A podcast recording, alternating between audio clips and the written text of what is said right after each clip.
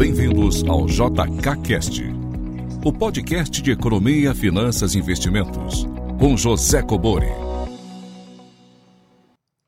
Sejam todos muito bem-vindos a mais um episódio do JKCast. Estou aqui novamente com o Ed Cobori. Tudo bom, Ed?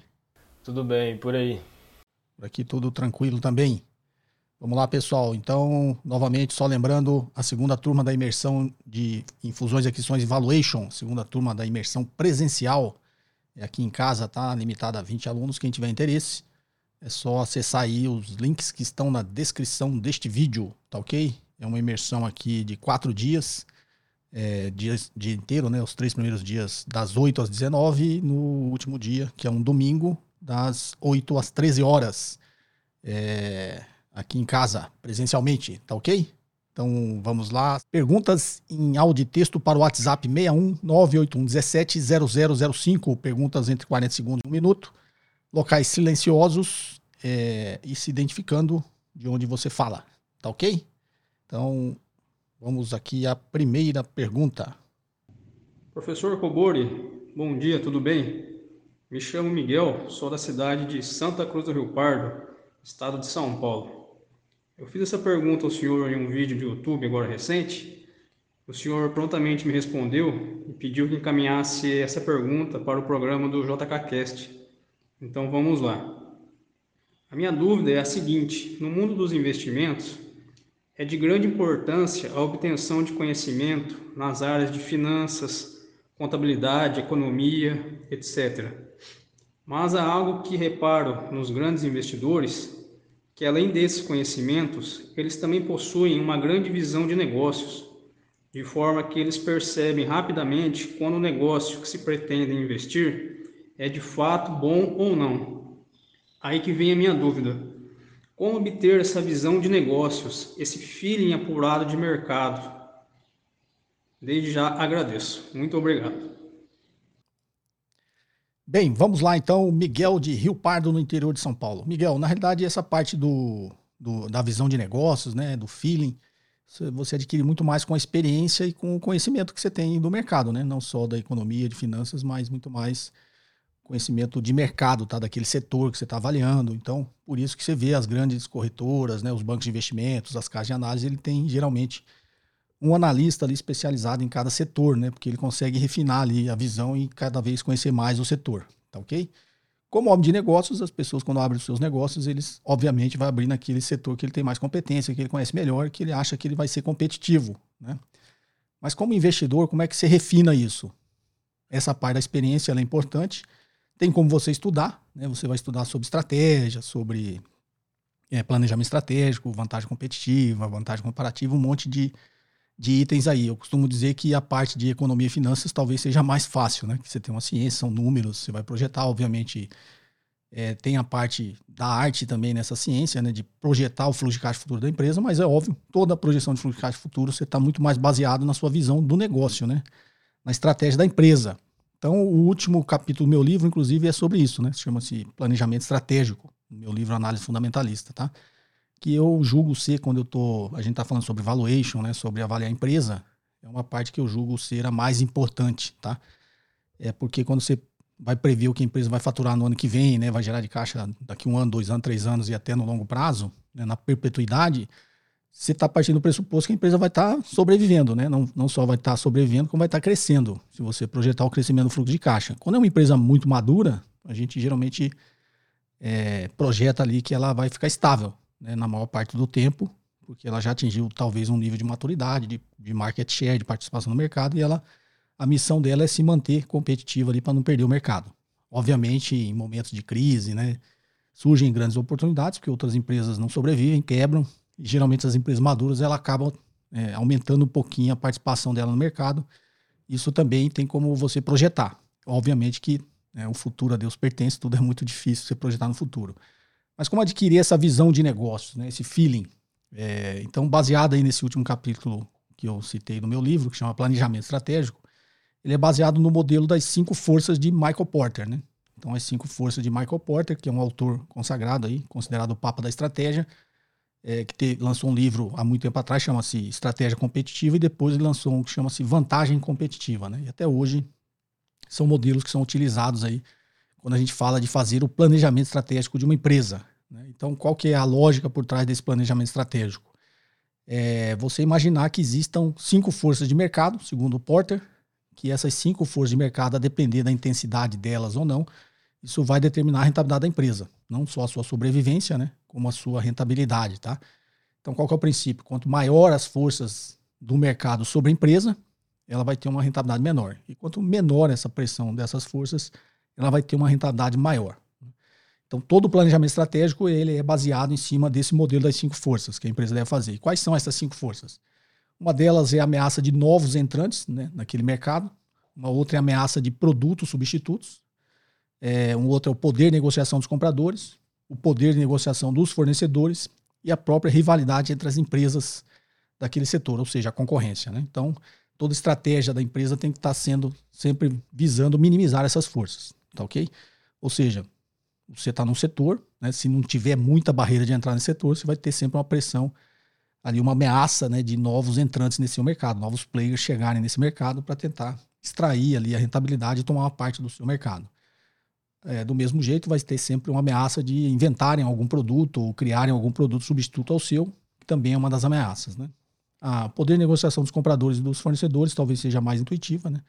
Quanto maior o poder de barganha dos seus clientes, dos seus compradores, menor vai ser a sua rentabilidade, porque ele vai pressionar sempre para comprar por um preço menor. E quanto maior a pressão, né, o poder de barganha dos seus fornecedores, a mesma coisa. Né? Ele sempre vai pressionar para te vender o produto dele mais caro. E o mais conhecido de todos é a própria concorrência das empresas, né, dos players daquele setor. Tá ok? Então toda a estratégia competitiva tem que ser feita em cima de minimizar essas cinco forças. Né?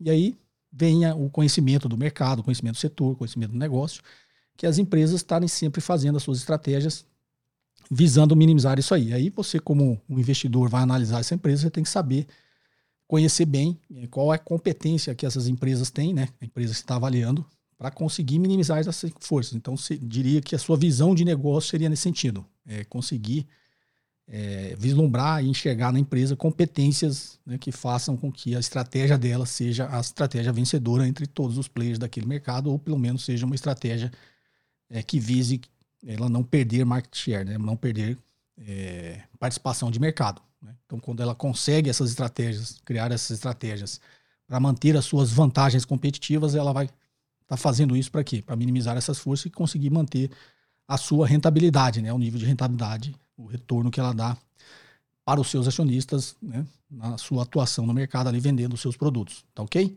Então seria mais ou menos essa visão de negócio que você tem que ter. Então você viu aí que tem uma certa teoria por trás que você tem que estudar, você tem que saber, é, mas na hora de avaliar e enxergar isso, realmente a visão de negócio vai depender muito da sua experiência, né? não só da sua experiência em enxergar negócios, em enxergar competências empresariais, né? como enxergar também o crescimento ou não daquele setor, né? daquela tecnologia, daquele, daquela ameaça de que aquela tecnologia em algum momento não vai ser mais inovadora, vai chegar novos produtos, vai chegar novos players, e a empresa tem que estar sempre né, é, se reinventando, inovando os seus produtos e reinventando as suas estratégias. Então, isso na realidade você viu que é, depende muito da experiência, né? Você tem que estudar todas essas teorias né, de, de estratégia, mas também tem que conhecer cada vez mais esse setor que você está avaliando, né? Conhecer mais o setor da empresa que você está avaliando. Tá ok? Seria mais ou menos, às vezes pode parecer um pouco abstrato, mas existe aí uma ciência e uma teoria por trás disso. Tá ok? Espero ter te ajudado. Ed, quer complementar alguma coisa? Então, Miguel, na verdade, assim, do meu ponto de vista, todo mundo tem é, um pouco dessa intuição, desse feeling, é, alguns mais apurados, outros menos apurados, porque, querendo ou não, a gente avalia muito a empresa é, da visão do consumidor. Então, o tempo todo a gente está escolhendo uma, uma farmácia em detrimento da outra, né, para comprar nossos remédios. É para a gente fazer o supermercado lá no mês, né? Se a gente vai num Carrefour ou no Pão de Açúcar, na hora da gente comprar uma passagem aérea, a gente vai falar, putz, eu prefiro viajar de Gol ou de, de Azul. Então, intuitivamente, a gente entende um pouco do negócio, só que dessa ótica de consumidor, né? Por que, que essa empresa ela me atende melhor? Por que, que o preço dela é mais competitivo?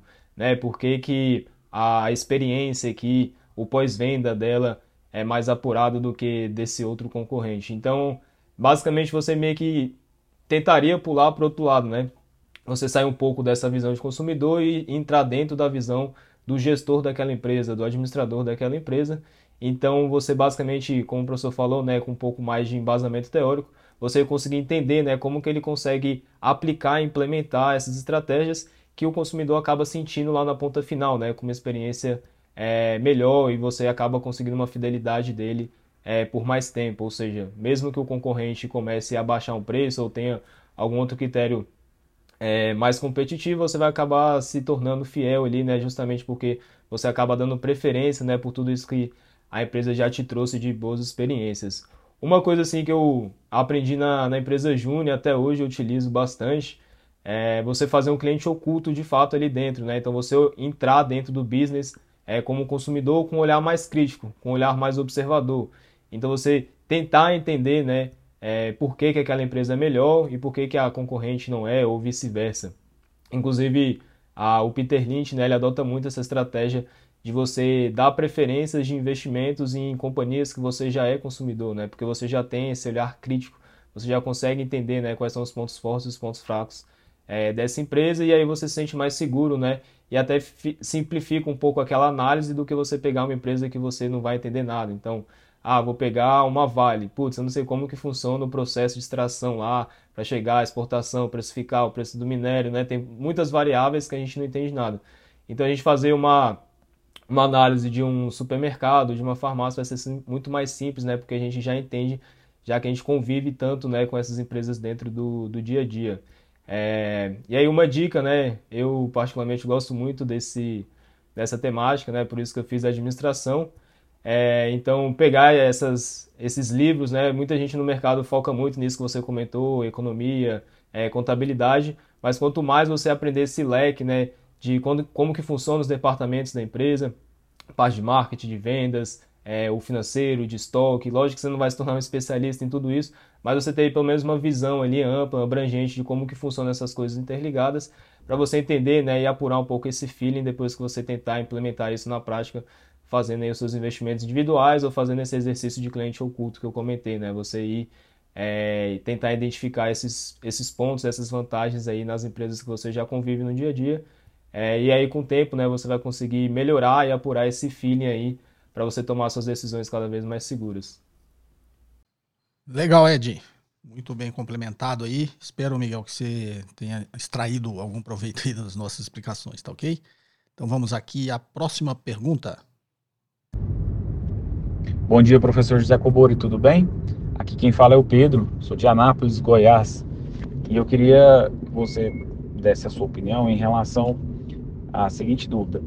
A gente sabe que né, todos os estudos demonstram, demonstram que ao longo dos anos o que tende a valorizar em ativos né, são as empresas que mais valorizam com o decorrer dos anos, mais, mais até do que qualquer inflação, do que ouro, do que títulos. Né? Então, é, o melhor, a melhor alternativa para fazer um plano concreto e sólido de de aposentadoria é investir em empresas, né, principalmente nas empresas de capital aberto. Porém, é, você saber todas as empresas é impossível. Então, além de saber calcular o valor intrínseco né, de um ativo, quais os mercados que você acha que é mais perene, que é mais seguro para um investidor micro, investidor, pessoa física comum, se aprofundar. A gente saber um pouco mais questão de como é que funciona a dinâmica do mercado, né, até um pouco de relação comparativa com outras empresas também. Tá? Obrigado. Bem, bom Ed, essa aqui acho que vai ficar contigo aí para você responder que essa tá fresquinha aí na sua cabeça. Vamos lá? Vamos lá, então, Pedro. É, primeiro começar, né, com depende dessa janela de tempo aí, né? Você falou que a maioria das pessoas falam que, que as ações tendem, né, a se valorizar, se valorizaram no passado mais do que esses outros ativos que você citou mas isso vai depender da janela de tempo, onde, onde foi feito isso, ou onde você olhou. Porque até se você pegar aqui no, no nosso contexto, né, no Brasil, é, se você pegar um intervalo aí de, de 2010 até 2020, que é o que eu tenho mais recente aqui, mas se você facilmente colocar até hoje, provavelmente vai vai estar tá nesse cenário que o Ibovespa, né, a nossa nosso índice da bolsa de valores, ele perdeu para a inflação, perdeu para o ouro, perdeu para o CDI, perdeu para o dólar, perdeu inclusive para a poupança. É, então não tem como a gente afirmar né, que é, sempre vai ser assim. Inclusive, é, eu até chutaria, né, da, da onde você tirou essa informação, provavelmente foi daquele gráfico que mostra o histórico, né, de, dos últimos 200 anos desses investimentos lá dos Estados Unidos e mostra que as ações se valorizaram, né, infinitamente mais do que essas outras classes de ativos. Só que a gente tem que ter sempre esse olhar meio com disclaimer, né, porque primeiro lá é outra realidade, é 200 anos também, né, era um, um cenário totalmente diferente e não significa que foi assim até hoje que vai se permanecer daqui para frente, né? Então, é, a, se fosse para te dar algum certo tipo de dica, não é você escolher só uma classe de ativo. Então, ah, historicamente as ações se performaram melhor, então vou colocar 100% do meu patrimônio nisso, né? E apostar que aqui 20, 30 anos, quando me aposentar, é, ele vai ter rendido mais, né? Por que não você diversificar um, um pouco em cada classe de ativo, né? Ele pode ter uma função dentro do seu portfólio é, a partir disso, até porque o futuro é incerto, né? Possa ser que a parte de fundos imobiliários renda mais daqui para frente, ou dólar dispare, então a gente nunca vai saber exatamente. A ideia é a gente conseguir com, é, montar né, um portfólio bem diversificado para a gente tentar usufruir né, o benefício, os pontos fortes aí de cada classe é, de ativo desse. Inclusive, se você for pegar os fundos previdenciários, é, mesmo que ele seja de muito, muito longo prazo, de 30, 40, 50 anos, você vai ver que quase nenhum deles investem mais do que 30%, 40% em ações.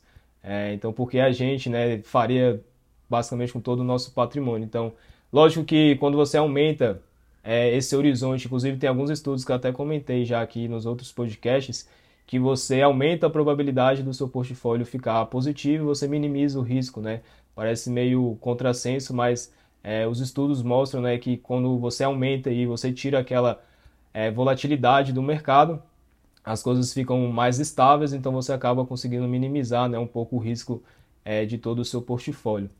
Quando você comenta nessa questão de, ah, eu como pessoa física, né, eu como um microinvestidor, quais seriam os melhores setores, né, ou mais seguros ou mais simples de analisar, acho que vai entrar um pouco do que eu comentei né, na pergunta do Miguel é, passada, que foi justamente você tentar começar por setores que você já conhece. Então, ah, hoje eu trabalho com telecom, ou eu trabalho com parte de, né, no, num banco. Né? Provavelmente você vai conseguir fazer uma apuração e uma análise muito mais precisa do que se você for pegar um segmento totalmente desconhecido.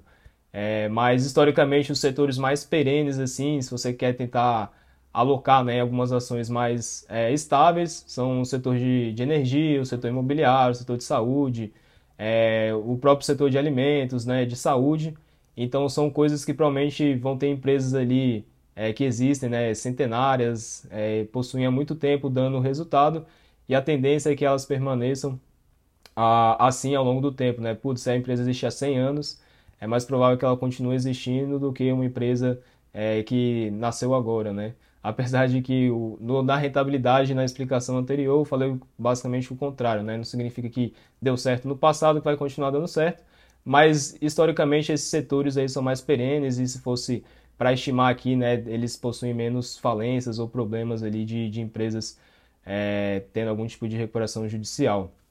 Ah, e para você conseguir fazer uma boa análise, uma análise profunda que te dê segurança para você alocar o seu dinheiro, né, eu colocaria aí pelo menos um mês de dedicação, você olhando ali os documentos da empresa, os demonstrativos financeiros, olhar o segmento dela, é, a parte de como a economia vai impactar, você olhar os concorrentes é, não necessariamente você vai investir naquela que você começou a análise, né? Às vezes quando você está mapeando os concorrentes, você fala, putz, essa concorrente aqui está me dando um, um, um, feeling que ela vai sair vencedora no mercado do que essa outra que eu estou analisando, você acaba mudando, né, essas diretrizes. Se você achar que não, não faz sentido, né, ou você não tenha conhecimento suficiente, ou não, queira, não tenha tempo, ou não goste de fazer esse tipo de, de análise, aí talvez faça sentido você olhar, né, a possibilidade de você terceirizar esse tipo de, de ação, né? Então, é você investir através de ETFs, através de fundos de investimentos, ou pegar já um relatório que vai te dar isso mastigado, né, com uma assinatura de uma casa de análise, ou até mesmo você terceirizar com um profissional da área que vai conseguir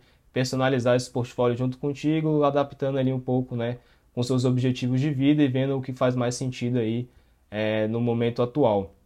Só tem que tomar cuidado que quando você terceiriza, né, esses custos podem comer uma, uma fatia relevante do seu patrimônio. Então você tem que ver, né, putz, eu sozinho, eu vou conseguir ter qual rentabilidade. Se eu terceirizar, vai aumentar a minha rentabilidade, mas qual que vai ser o custo para isso? Então você tem que se atentar em relação é, a esses pontos. Mas para recapitular aí a sua pergunta, e acho que fica aí também de sugestão para os demais ouvintes, né? você nunca apostar em só uma classe de ativo, né? Você pode diversificar aí em várias é, e diversas, né? Não necessariamente você deixar todo o seu patrimônio somente em uma. E você vê se faz sentido você investir sozinho, fazendo essas análises aí mais minuciosas, você, você vai precisar de ajuda aí com, com alguém para facilitar aí o seu dia a dia e você não ter que gastar muito tempo e energia com isso, porque na verdade o seu foco deveria ser é, em outras coisas, a não ser que você goste, né? Mas basicamente seriam aí essas minhas sugestões. Legal, Ed. Bom, tão bem explicado e detalhado aí que eu nem vou me atrever a acrescentar nada. Vamos logo aqui então para a próxima pergunta. Boa tarde, professor José Cobori. Aqui quem fala é Jordano de Brasília, espectador assíduo do seu canal. Muito bom o conteúdo disponibilizado. Bom, a minha dúvida hoje é sobre é, a interpretação real da taxa de juros futura. Quando a gente olha hoje, por exemplo, o DI1F25, ele está na faixa de 12,5%, 12,4%. E eu acreditava que a taxa de juros futura era simplesmente a expectativa sobre a taxa Selic para o futuro. Só que, no entanto, quando a gente olha as previsões dos principais bancos do Brasil para a taxa Selic em 2025, a gente tem algo em torno de 7 a 8%, mais ou menos. O próprio Boletim Focus tem como previsão para 2025 7% ao ano da Selic. Então, eu creio que o mercado não iria estar tá discordando nessa magnitude, né, de 7 mais ou menos para 12 da expectativa das principais instituições financeiras do Brasil. Então, gostaria que o senhor comentasse qual, qual é exatamente a interpretação dessa taxa de juros futura nesse aspecto né, do contrato DI1F para os anos futuros. Muito obrigado, professor. Bem, Jordano de Brasília, vamos lá, Jordano. Na verdade, o DI Futuro, o vértice do DI Futuro, é, de 2025, se não me engano, eu não sei se é esses números, né? Que você passou aí, que eles mudam constantemente, tá? Mas o vértice do DEI futuro, na verdade, ele embute uma expectativa média, média da trajetória da política monetária, tá? Então, como você disse, uh, os bancos né, estão prevendo aí, os, os, agentes de mercado estão prevendo uma taxa lá em torno de 7% que você disse. Mas o DI futuro está sendo negociado a 12 alguma coisa. É, a taxa Selic corrente é 12,75 existe ainda uma expectativa que ela vai aumentar mais um pouco. Né? Então, o que, que o mercado está fazendo? Ele está imaginando qual que é a expectativa média de hoje, da taxa Selic corrente hoje, até o vértice do E futuro que você está é, avaliando aí de 12 e alguma coisa, não é isso? Mas aí você fala, ah, mas eles estão prevendo uma taxa Selic lá em 2025, nessa data aí, de 7 e alguma coisa. Por que, que o mercado está negociando 12? É porque é uma expectativa média dessa trajetória da taxa de juros, tá? Então, ou seja, para essa taxa Selic, que está uma projeção de 7 lá, 12,75 agora, e a média ser esses 12 alguma coisa, o mercado está imaginando que essa taxa ainda vai subir um pouco, e depois nessa trajetória, a cada reunião do Copom ela vai cair. Talvez com 2025, ainda daqui três anos, ainda exista aí uma, um pequeno repique, né? o mercado sempre prevê isso aí, que pode subir ao longo do caminho, ou ela pode cair e não chegar até até os 7 agora, se estabilizar, né? Ou chegar em, sei lá, em 8, estabilizar e depois ela voltar a cair até chegar em 7 lá nesse, nessa data de 2025, tá? Então, na realidade, o DI futuro, o vértice do DI futuro, ele embute uma expectativa média da trajetória da política monetária, tá? Ele não está dizendo que 12,75 vai ser lá. Né? Porque você está fazendo uma, comparação, ó. O que, que os economistas estão prevendo que a taxa Selic em 2025 vai estar 7% e o vértice do DI futuro está sendo negociado a 12 e alguma coisa, né? É porque esse 12 uma, alguma coisa é a taxa média entre hoje e esse dia que você está olhando lá de 7, tá? Então o mercado está imaginando isso. Isso varia conforme a, os eventos econômicos vão ocorrendo, tá? Isso aí vai, você vai ver que daqui uns dias não vai estar tá isso aí, vai estar tá outro, vai estar tá maior, vai estar tá menor. E a própria projeção de 7% lá para 2025 vai se alterar também. Então, isso na realidade, a cada segundo, o day futuro de um dia, ele tem um, uma liquidez muito grande, né? Porque, na realidade, o maior volume de negociações é, de, de, contratos futuros é de taxa de juros, tá? É. Para quem não sabe, os ativos financeiros negociados no mercado futuro, a gente tem as commodities, todo mundo conhece, né? Café, milho, soja, boi, é, tem tudo lá no mercado futuro. Mas, é, digamos, quando existia lá os, os pregões Viva Voz, a gente falava os pitches, né? Os maiores pitches ali de negociação, é, que não existe mais o Viva Voz, mas hoje, quando você olha o maior volume de negociações de ativos no mercado futuro são os ativos financeiros, que é a taxa de juros, o dólar né, e o índice Bovespa. Tá? Por que, que o taxa de juros é o que tem mais liquidez? É porque tudo no mercado é juros. Então, você está fazendo operações de juros protegendo de praticamente todos os investimentos. Né? Inclusive, quando você fala de, de mercado futuro de moeda, de dólar, né? quando o Banco Central faz esses swaps cambiais, ele está trocando moeda por juros. Tá? Então, tudo é. A expectativa, o parâmetro de tudo é juros. Por isso que o DI futuro de um dia é que tem maior liquidez no mercado futuro. Tá? Então, isso vai se alterar a cada segundo. Se você olhar para um broker de negociação de DI futuro de um dia, você vai ver que ele, a cada segundo, ele tem uma, ele está sendo negociado a um, a um uma precificação diferente, né? Porque os agentes estão lá se fazendo head e especulando, tá?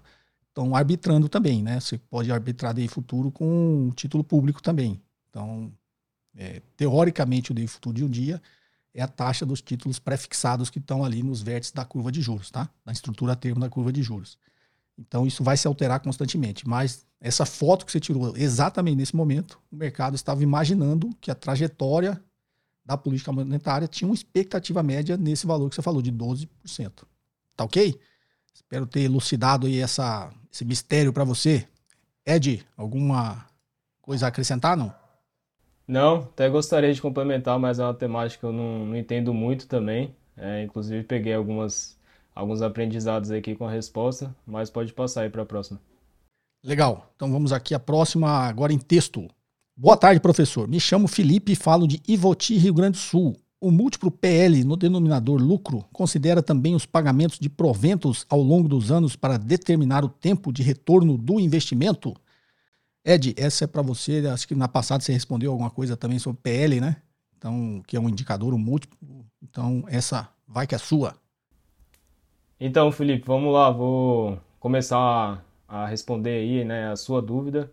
É, e aí até deixar alguns complementos aqui de como que você pode é, deixar né, essa análise um pouco mais aprofundada. Então, o que, que é né, o PL? É o preço sobre lucro, ou você pode ver em alguns sites, alguns relatórios PI, que é o Price to Earns, né, nada mais é do que a, a tradução em inglês. Então, só para você entender, né, e os demais ouvintes, que são os mesmos indicadores. Então, dependendo de onde você está vendo essa fonte, é, pode vir né, com PL ou PI.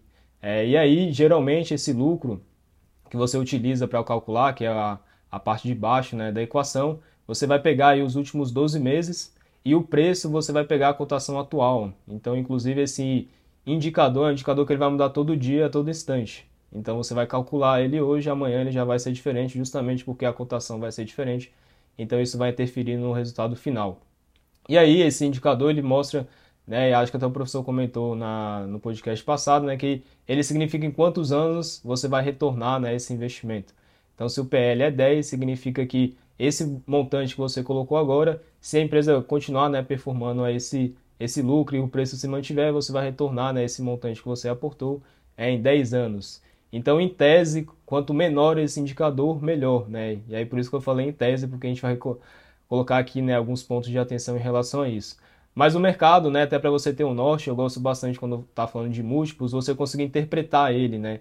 Então, ah, o que, que é considerado um PL bom, um PL baixo, é, e etc. Então, o mercado adota alguns parâmetros, alguns referenciais. É, então, abaixo de 10 é considerado um PL bom, entre 10 e 20 um PL normal, né, um PL justo, e acima de 20 um PL alto, um PL caro, né? Talvez não faça tanto sentido você entrar naquela empresa.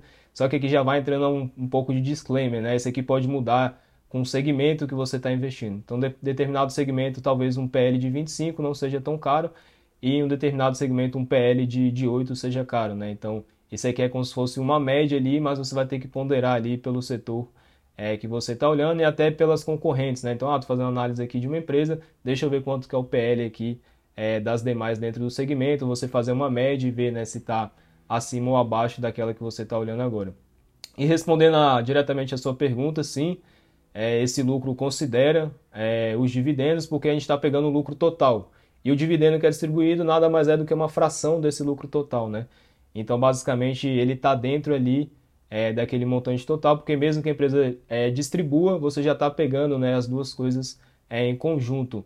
Lógico que pode ter algum um valor né, dentro dos dividendos que pode estar né, fora desse exercício desses últimos 12 meses, é, mas isso não vai é, impactar tanto o indicador. O que pode impactar é se no momento que você está calculando isso, esse dividendo já foi distribuído e aí a cotação já está ex-dividendos. E aí pode deixar o indicador mais baixo do que ele deveria né, se a empresa ainda não pagou esses dividendos. Então é uma coisa que você tem é, que se atentar. Então, ah, a empresa pagou um real por ação, o PL lá era 10, agora vai passar a ser a 9, né, ex-dividendos. Então vai dar uma falsa sensação de que a empresa está mais barata, né, justamente por conta desse é, ajuste. E aí outros pontos de atenção que você tem que levar em conta é que o PL ele não, ele não utiliza como premissa os, investi os investimentos futuros. É, então você vai utilizar né, como se essa base de lucro se mantivesse a mesma.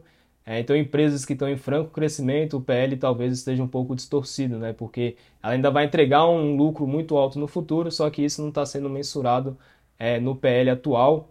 E aí também você não consegue dimensionar o valor do tempo é, o valor do dinheiro no tempo, né? Justamente porque você está olhando que você vai ter esse retorno em 10 anos, mas o valor que você está aportando agora é muito maior do que o valor do ano que vem, no ano 2, no ano 3, justamente porque o dinheiro vai perdendo valor, né, ao longo dessa, desse período. Então, ou seja, você, em tese, não tem esse ajuste aí do, do PL.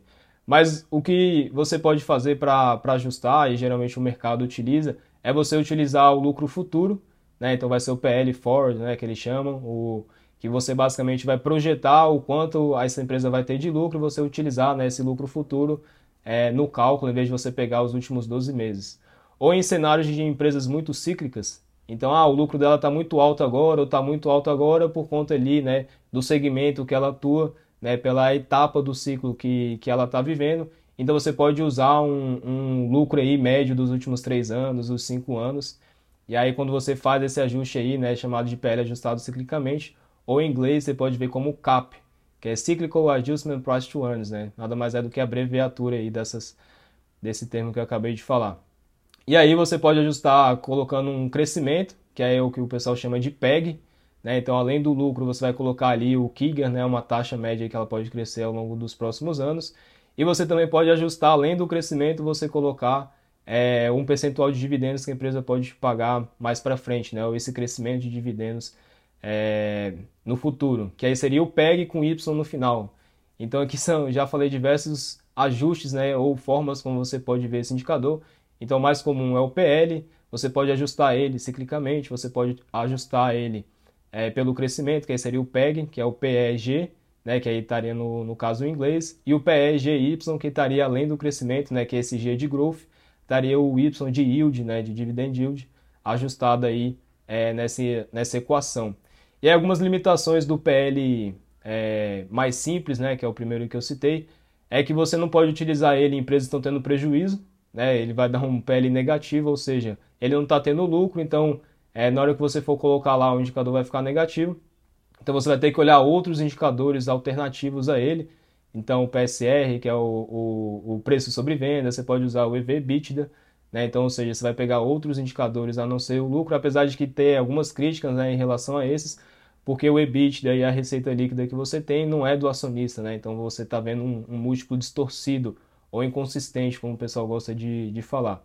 E o PL também né, é muito, muito utilizado para empresas de growth, né, de alto crescimento, empresas de tecnologia, porque aí você vai calcular como a empresa, o, o lucro dela atual é baixo é, e a expectativa do mercado é alta, então a cotação vai ser alta, vai dar um PL bizarro, né? Então, você pegar aí esses exemplos, você vai ter um PL de 1.300 e cacetada, 2.000 cacetada, né? Então vai acabar que vai distorcer e não necessariamente é um negócio ruim, né? Você só vai ter que olhar indicadores alternativos que possa tentar deixar essa mensuração de se tá caro ou barato um pouco mais palpável. Então o PL não seria um indicador tão é, aconselhável né, nesses cenários. Mas é isso, espero que não tenha complicado demais a, a explicação. É uma temática que dá para se aprofundar bastante, até comentei isso né, na semana passada, porque dependendo do, do lugar que você está olhando, dos ajustes que você quer fazer, né, vai mudar totalmente ali o resultado final.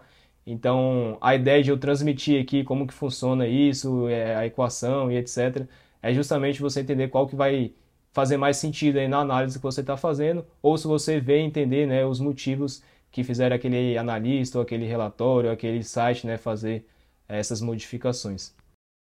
Legal, Ed. Bom, só, só fazendo um acréscimo aí, é, o Ed falou aí do PEG Rachel, né? O índice PEG aí. É, tem um podcast, acho que um pouco mais antigo, depois vocês busquem aí no canal que eu explico sobre a lógica, né, por trás dessa fórmula aí do PEG Rachel. Tá ok, pessoal? Só consultar aí, se o editor conseguir é, encontrar, ele vai colocar aqui no card aqui. Tá joia? Vamos aqui então à última pergunta. Olá, professor José Cobori. Meu nome é Charles Fonseca e moro em Caldas Novas, Goiás. Primeiramente, quero agradecer ao conteúdo de primeiríssima qualidade, a você com todo o meu carinho e respeito. Professor, minha dúvida é a seguinte: recentemente ouvimos que o Fed injetou uma liquidez enorme na economia dos Estados Unidos e agora ele aos poucos está retirando essa liquidez do mercado. Mas como é na prática esse mecanismo de injeção de dinheiro? Como esse dinheiro chega de fato na mão do cidadão comum? Muito obrigado pelo espaço e por dedicar o seu tempo conosco. Forte abraço. Bem, vamos lá. Charles Fonseca de Caldas Novas, Goiás. Bem, Charles, na realidade é, é uma dúvida que todo mundo tem, parece uma coisa muito abstrata, né? Primeiro eles falam assim, ah, tá imprimindo dinheiro e jogando mercado. Na realidade é uma, uma forma de dizer, né, como é que tá injetando, porque imprimir dinheiro, na realidade o dinheiro que é criado, ele não é todo impresso, tá? É, o impresso é só o meio circulante, ou seja, aquele papel físico que você precisa, né? Que hoje, cada dia, menos as pessoas andam com dinheiro vivo, hoje quase tudo é feito é, via eletrônica, né? Transferência, Pix, TED, né? Você faz os pagamentos todos e ninguém vê papel moeda circulando. Então, o, a Casa da Moeda, no caso do Brasil e nos Estados Unidos, que imprime lá o dinheiro, eles imprimem aquilo que a gente chama de meio circulante, que é a necessidade do dinheiro físico né, de circular. Mas a grande maioria do dinheiro que é injetado na economia, ele não é papel moeda, ou seja, então quando a gente fala impressão de dinheiro, é um modo de, de se referir a essa injeção, né, essa criação de dinheiro. O dinheiro é todo criado de forma eletrônica, tá? Então tem duas formas, né, que, que geralmente isso é feito nessas, né, nesses ciclos aí de, de, política monetária que os bancos centrais é, injetam dinheiro na economia, como você citou o Fed, né, que é o Federal Reserve, é o Banco Central Americano, é, digamos, na, desde a crise subprime e agora, né, na, na, crise da pandemia, eles injetaram trilhões e trilhões de dólares na, da economia. E a sua dúvida é como isso chega na mão do cidadão comum.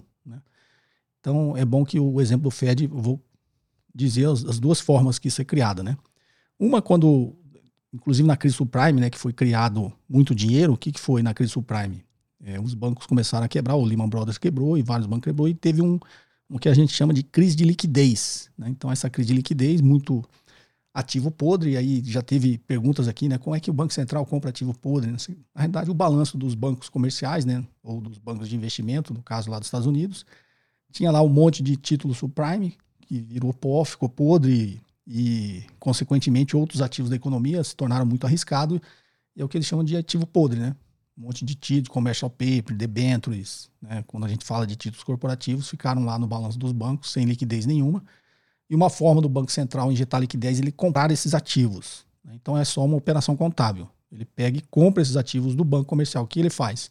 Ele cria eletronicamente dinheiro no sistema, passa esse dinheiro para o banco comercial e o banco comercial passa os ativos podres para o Banco Central. Né? Inclusive, nessa operação, depois de algum tempo, o Fed teve inclusive algum lucro. Né? Ele compra lá é, um negócio na bacia das almas, muito desvalorizado, né? Muitos quase virando pó. Depois que o mercado se recuperou, ele conseguiu vender esses ativos no mercado e teve até algum lucro, tá ok? Mas no momento que ele está injetando liquidez é isso. Né? Os bancos ficam com esse monte de ativo podre, existe uma crise de crédito no mercado, uma crise de liquidez, e aí o Banco Central, para tentar destravar a economia, porque aí falta dinheiro, né? falta dinheiro, não tem crédito no mercado, né? os bancos param de financiar é, compra de consumo, crédito para consumo, crédito para financiamento imobiliário, crédito para financiamento de compra de automóvel, ou seja, todo tipo de crédito, né? crediário de, de comércio, todo tipo de crédito ele seca. Os bancos, até por uma questão é, do momento de segurança, eles param de, de conceder empréstimo, né? param de emprestar dinheiro no mercado, porque no balanço dele também está com um sério problema de como eu disse, uma quantidade de ativos que deixam de ter liquidez, né, porque eles simplesmente aumentaram muito o risco desses ativos, eles deixam de ter liquidez e os bancos, para se proteger, para proteger o próprio sistema, eles param de conceder crédito e esse é como se eles falam que o, o crédito fica ali represado nos bancos. Né? E aí o Banco Central, para tentar destravar isso, o que ele faz? Ele vai lá e compra esses ativos do sistema financeiro, simplesmente criando dinheiro eletronicamente, uma operação contábil, cria acredita ali no ativo daquele banco e pega os ativos podres para ele. Tá? Isso é assim que, que é feita essa injeção de liquidez sobre esse ponto de vista. E aí o que, que os bancos fazem? Agora, trocou ativo podre por dinheiro, agora ele tem dinheiro, vai ter um pouquinho mais de tranquilidade ali na, na, gestão do risco dessas instituições e ele começa novamente a conceder crédito, destravar a economia. Começa a conceder crédito para tentar girar a atividade econômica. Tá? E aí como que esse dinheiro chega na mão do cidadão comum? Via crédito. Né? Então você vai lá na Casas Bahia, digamos, Estou falando dos Estados Unidos, mas só dando um exemplo aqui, né?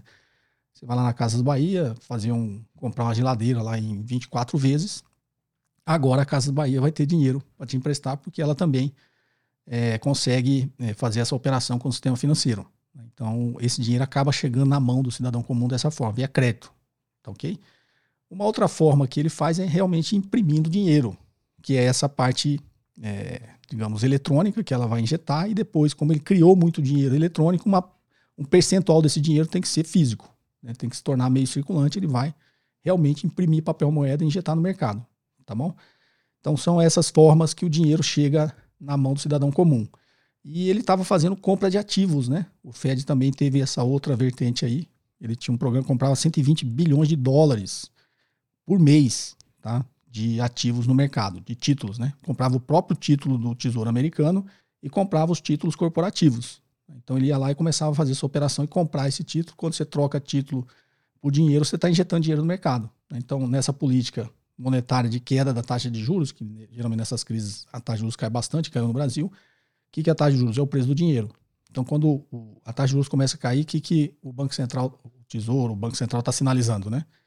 É, o Banco Central está sinalizando fazendo as operações com título público, tá? Inclusive, tem aquela discussão, já falei aqui na, no podcast também, que uma boa, mais de um trilhão né, que está lá na, na contabilidade do Banco Central de títulos públicos não é dívida, tá? São títulos que o Tesouro emite para o Banco Central poder praticar a política monetária é, que é uma grande discussão sobre dívida bruta, dívida líquida do, do, do, país, né? Que sempre vem à tona e as pessoas talvez, às vezes, não entendem. Acho que teve um podcast que eu expliquei bastante sobre isso também. Então, o que, que o Banco Central faz? Ele baixa a taxa de juros. O que, que ele está dizendo para nós, investidores, né, para o mercado como todo que tem título? Opa, agora ele está me pagando menos pelo meu dinheiro. O que, que eu faço? Né? Eu vendo, devolvo o título para o Banco Central e o Banco Central passa o dinheiro para o sistema. Então é uma forma de injetar dinheiro na economia. O inverso é verdadeiro. Agora ele está subindo a taxa de juros está fazendo o quê? Estou pagando mais pelo seu dinheiro. Me dá seu dinheiro aqui eu te dou título público. Né? O inverso, que é exatamente essa injeção de liquidez, seu dinheiro está valendo menos. Né? Toma aqui seu dinheiro e dá aqui de volta o título público. Então ele está injetando dinheiro na economia dessa forma também.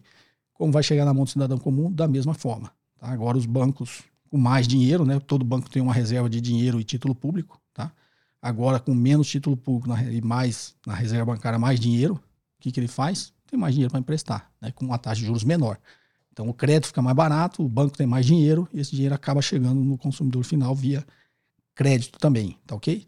E aí, como chega via crédito, o crédito movimenta a economia, a economia passa a se, a se aquecer, vai ter mais emprego, vai ter mais consumo, e aí vai chegar na mão do cidadão comum também via é, aumento da massa salarial, tá ok?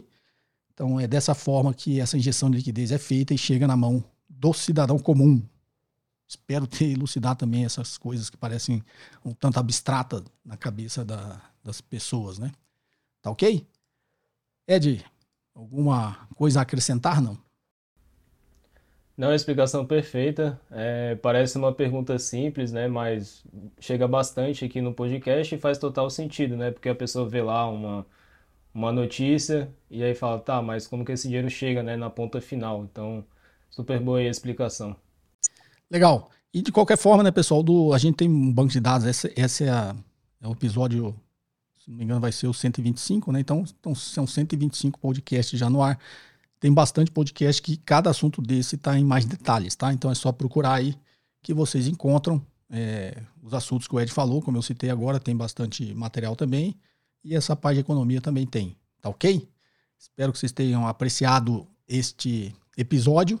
Novamente, a segunda turma de imersão presencial está aberta agora do dia 2 ao dia 5 de junho, quinta, sexta, sábado e domingo, é, das 8 às 19 horas, né? São 32 horas de aula direto em quatro dias para quem quer aprender toda a estrutura de um processo, de uma operação de fusões e aquisições e a parte interna ali que é o valuation, né? Encontrar o valor da empresa para você poder fazer uma operação de compra ou venda de uma empresa toda, né? Ou de uma participação majoritária ou minoritária. Mas geralmente as operações de M&A são é, compra né, de 100% da participação das empresas, tá ok? Então quem quiser entender o processo desde o início, né? Como, como se aborda uma empresa, como se vende uma empresa, como se aborda uma empresa para comprar, né, toda a documentação utilizada no processo até o fechamento e inclusive após a operação, né, que a gente chama de pós-fusão, que na realidade é muito pouco, né, quase não existe fusões, são só aquisições, tá? Mas É, a gente chama de operações de M&A, fusões e aquisições. Toda operação de reorganização societária é considerada uma operação de M&A, tá joia? Então quem quiser participar vai ter as informações aqui na descrição do vídeo, tá ok? Perguntas em áudio e texto para o WhatsApp 61981170005, perguntas entre 40 segundos e um minuto, em locais silenciosos, se identificando e identificando o local de onde você fala, tá ok? Ed, alguma consideração final? Não, só agradecer mais uma vez pelo convite, pela participação. É, semana que vem vou estar em Brasília, né? Vamos ver se dessa vez a gente consegue fazer presencial. E para quem está considerando fazer imersão aí, super recomendo. É, posso atestar na prática, né? Que eu fiz aí a primeira turma. Não vou conseguir ir para a primeira, é, não vai casar aqui a agenda e estou indo muito para Brasília, né? É, mas façam, vale muito a pena. Acho que 99% que eu aprendi desse assunto eu absorvi lá. E aí a, os exemplos na prática né, tornam absorção do conteúdo muito mais, é, muito mais fiel do que você simplesmente vê é, num livro ou ver num vídeo, porque de fato ali você vai ver cases reais. E aí isso facilita né, no aprendizado e na hora que você vai compilar todo o conhecimento. Legal, Ed. Então, terça-feira você está aqui, né? Ed está tocando um projeto aqui de M&A também e vai precisar passar uma semana em Brasília. Tá ok, Ed? A gente se vê na terça que vem. A todos vocês, um forte abraço. Até mais. Você ouviu mais um episódio de JK Cast, o podcast de economia, finanças e investimentos com José Cobori.